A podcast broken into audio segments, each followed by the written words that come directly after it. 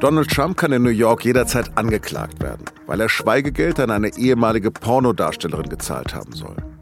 Was das für seine geplante Präsidentschaftskandidatur bedeuten würde, darüber habe ich mit Peter Burkhardt gesprochen, dem USA-Korrespondenten der SZ in Washington. Sie hören auf den Punkt den Nachrichtenpodcast der Süddeutschen Zeitung. Am Mikro ist Lars Langenau. Hello again.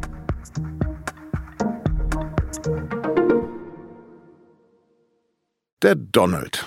Jetzt hat er es doch wieder geschafft, dass auch wir über ihn sprechen. Vergangenen Samstag geisterte die Nachricht zunächst nur über das von Trump mitgegründete Netzwerk True Social. Da schrieb der Ex-Präsident, dass er, Zitat, am Dienstag kommender Woche verhaftet werde. Verbunden war diese Nachricht mit der Aufforderung an seine Anhänger, protestiert, holt euch unsere Nation zurück. Später dann, wir müssen Amerika retten, protestiert, protestiert, protestiert klingt alles wieder nach dem 6. Januar 2021, als Trumps Anhänger das Kapitol stürmten. Prophet aber ist er nicht, zumindest im Wochentag hat er sich geirrt. Heute ist Mittwoch und bislang ist nichts passiert. Seither aber wieder heißt es Trump hier, Trump da. Am Dienstag hat der Republikaner in einem Video nochmal nachgelegt. These four horrible radical left Democrat investigations of your all-time favorite president, me, diese schrecklichen Ermittlungen der radikalen linken Demokraten gegen ihren Lieblingspräsidenten aller Zeiten, die seien nur eine Fortsetzung der widerlichsten Hexenjagd in der Geschichte unseres Landes. Oha. Nun, es geht da vor allem um die Ermittlung der New Yorker Staatsanwaltschaft wegen Schweigegeldzahlung an eine ehemalige Pornodarstellerin. Wieso dieser in den USA eigentlich nicht illegale mögliche Geldfluss Trump doch gefährlich werden könnte? Darüber habe ich mit meinem Kollegen Peter Burkhardt in Washington gesprochen.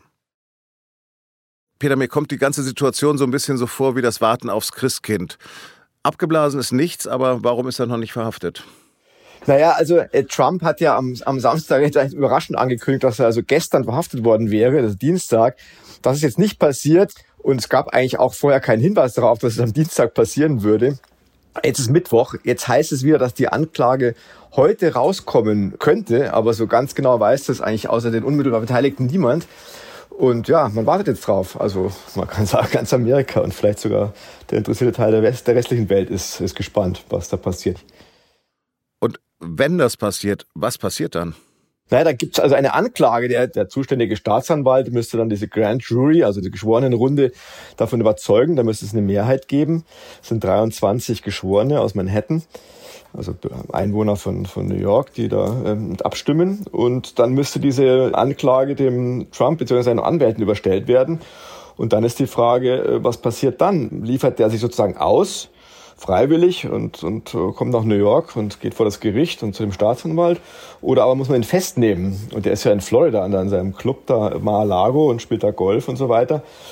Und genau, das ist dann die nächste Frage. Wird dann vor den Kameras in Handschellen vorbeigeführt oder, oder kommt er irgendwie doch durch die Hintertür da rein und, und stellt sich? Ansonsten wird es das übliche Verfahren geben, Fingerabdrücke, Fotos, wird über seine Rechte informiert und, und über seine Anklage natürlich.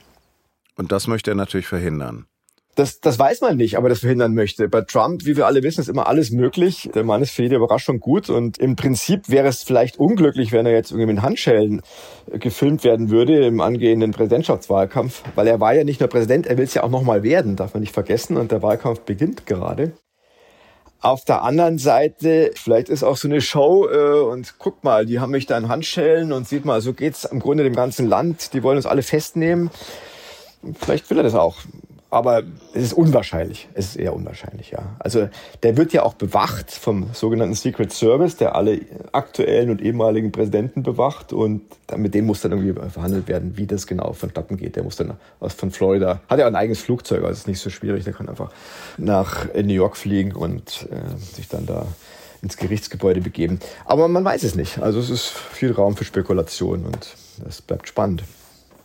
Ich habe mich jetzt nicht getraut, am Dienstlaptop Stormy Daniels zu googeln, aber so was ich jetzt verstanden habe, dass er dieser Pornodarstellerin Schweigegeld gezahlt haben soll, das mag ja moralisch verwerflich sein, aber was ist daran strafrechtlich relevant? Ja, das ist die nächste Frage eigentlich, weil äh, der Trump hat ja nun etliche Sachen am Hacken, also ähm, juristische Probleme. Wie du sagst, äh, tatsächlich, äh, das ist moralisch äh, fragwürdig. Sein Rivale, sein republikanischer Ron DeSantis hat das ja schön so eine Stichelei verkleidet gesagt. Also zu dem zu Schweigegeld zu einem Pornostar könne er nichts sagen, aber ansonsten sei das Ganze ja dann, also diese Ermittlung ja doch eindeutig politisch motiviert.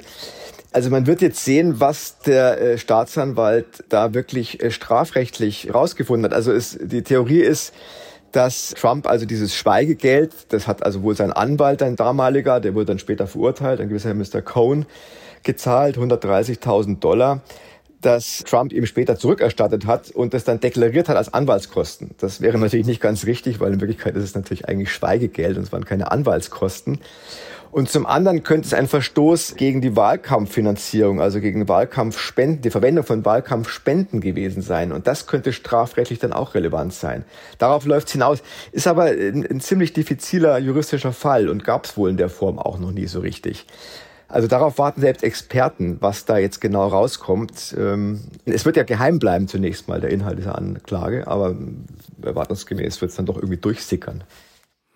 Seien wir doch mal mit Donald Trump gerecht. Ist das vielleicht doch eine Hexenjagd, wie er behauptet? Naja, das ist so sein Lieblingswort, wenn es um seine gesamten äh, gesammelten Affären geht. Also der Staatsanwalt würde darauf antworten, dass er sich an die Fakten hält und an das Gesetz. Und nachdem der Staatsanwalt äh, Alvin Bragg in Manhattan ja auch weiß, was da auf ihn zukommt, was, mit was es da zu tun hat, also mit einem ehemaligen Präsidenten, mit einem aktuellen Kandidaten und noch dazu mit einem Pornostar, das macht die ganze, oder ehemaligen Pornostar, das macht die ganze Geschichte noch irgendwie irrer, kann man eigentlich davon ausgehen oder sollte man davon ausgehen, dass der schon was hat, also äh, das nicht aus nichts kommt. Im Vergleich zu den anderen Dingen, mit denen äh, Trump da zu kämpfen hat, also die seinen, seinen möglichen Beitrag zum, zu dem Sturm aufs Kapitol am 6. Januar 2021, auch seinen möglichen Versuch, Einfluss zu nehmen auf das Wahlergebnis in, in Georgia, überall laufende äh, strafrechtliche Ermittlungen, da wirkt das natürlich im Vergleich äh, skurril und, und, und, und unbedeutend. Aber es muss irgendwas da sein, sonst hätte der es wohl nicht so weit getrieben, sonst wäre das eine riesige Blamage. Das hat ja auch enorme politische Auswirkungen. Also ich würde nicht sagen, es ein Hexenjagd ist, aber es ist, es ist, ein, es ist eine gewagte Sache. Das glaube ich, kann man schon sagen. Es ist ein sehr heikler Fall und überraschend, dass das, das der erste Fall sein könnte, der wirklich zu einer Anklage gegen, gegen Trump führt, über die man ja seit vielen Jahren spricht. Aber letztendlich wird Trump wohl auch dort wieder nicht zu fassen sein, oder doch? Na, man weiß es nicht. Also viele verweisen ja jetzt auf den, auf äh, Al Capone, das ist schon eine Zeit lang her. Chicago, 30er Jahre und so weiter. Schwer Krimineller, der wurde ja dann nicht wegen seiner schlimmeren Verbrechen erwischt, sondern wegen Steuerhinterziehung. Und ähm, ja, das setzt jetzt manchen Vergleich mit, mit Trump. Am Ende wird er jetzt wegen dieser Affäre mit dem mutmaßlichen Affäre, Vorsicht, muss man immer sagen, mit diesem ähm, Pornostar und der folgenden Schweigegeldzahlung erwischt. Trump hat ja auch behauptet, dass er der mit Abstand führende republikanische Kandidat sei. Stimmt denn das?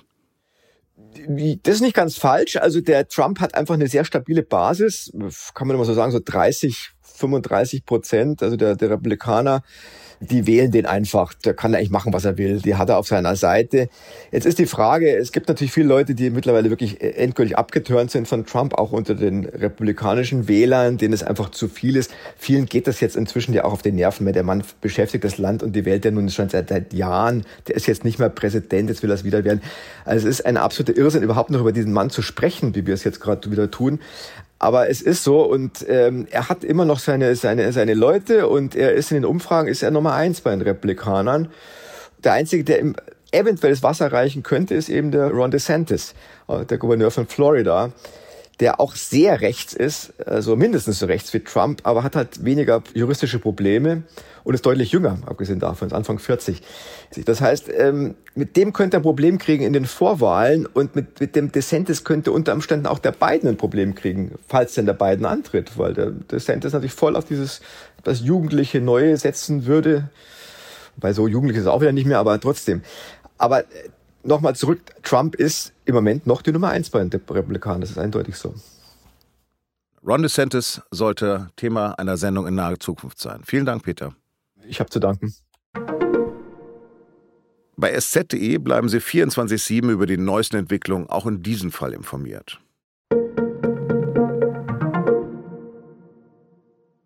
Bei einer neuen Razzia gegen sogenannte Reichsbürger ist am Mittwoch ein SEK-Beamter in Reutlingen durch Schüsse verletzt worden. Gegen den mutmaßlichen Täter wird nun wegen versuchter Tötung ermittelt. Insgesamt gab es Durchsuchungen bei 19 Personen in acht Bundesländern und der Schweiz. Nach Recherchen von WDR, NDR und SZ sollen zu den Durchsuchten auch ein Polizist und ein Soldat zählen. Schon im Dezember vergangenen Jahres hat es eine große Razzia bei Reichsbürgern gegeben. Frankreichs Präsident Macron bleibt bei der umstrittenen Rentenreform hart. Auch sein Kabinett bleibt zunächst unverändert. Das hat der französische Staatschef am Mittwoch in einem Fernsehinterview gesagt. Macron hat zudem die Demonstrierenden mit dem Sturm auf das US-Kapitol verglichen. Und er hat den Gewerkschaftern Kompromisslosigkeit vorgeworfen. Am Donnerstag streiken die Zuggesellschaft und die Hälfte aller Grundschulen. Der frühere deutsche Nationalspieler Mesut Özil beendet seine Fußballkarriere. Auf Twitter und Instagram hat er mitgeteilt, dass ihm durch seine jüngsten Verletzungen klar geworden sei, dass er die große Fußballbühne verlassen müsse. In Deutschland hat Özil für Schalke und Werder Bremen gespielt. 2014 gewann er für den WM-Titel.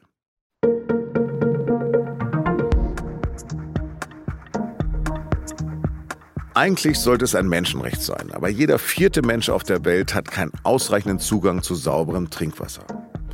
Die Wasserknappheit wird sich weltweit durch den Klimawandel noch weiter ausbreiten. So steht es im Weltwasserbericht für die erste UN-Konferenz in New York seit fast 50 Jahren, die sich auf das Thema Wasser konzentriert. Und die ist am Mittwoch gestartet. Einen Text dazu finden Sie in den Show Notes. Redaktionsschluss für Auf dem Punkt war 16 Uhr. Produziert hat die Sendung Jakob Arno. Goodbye.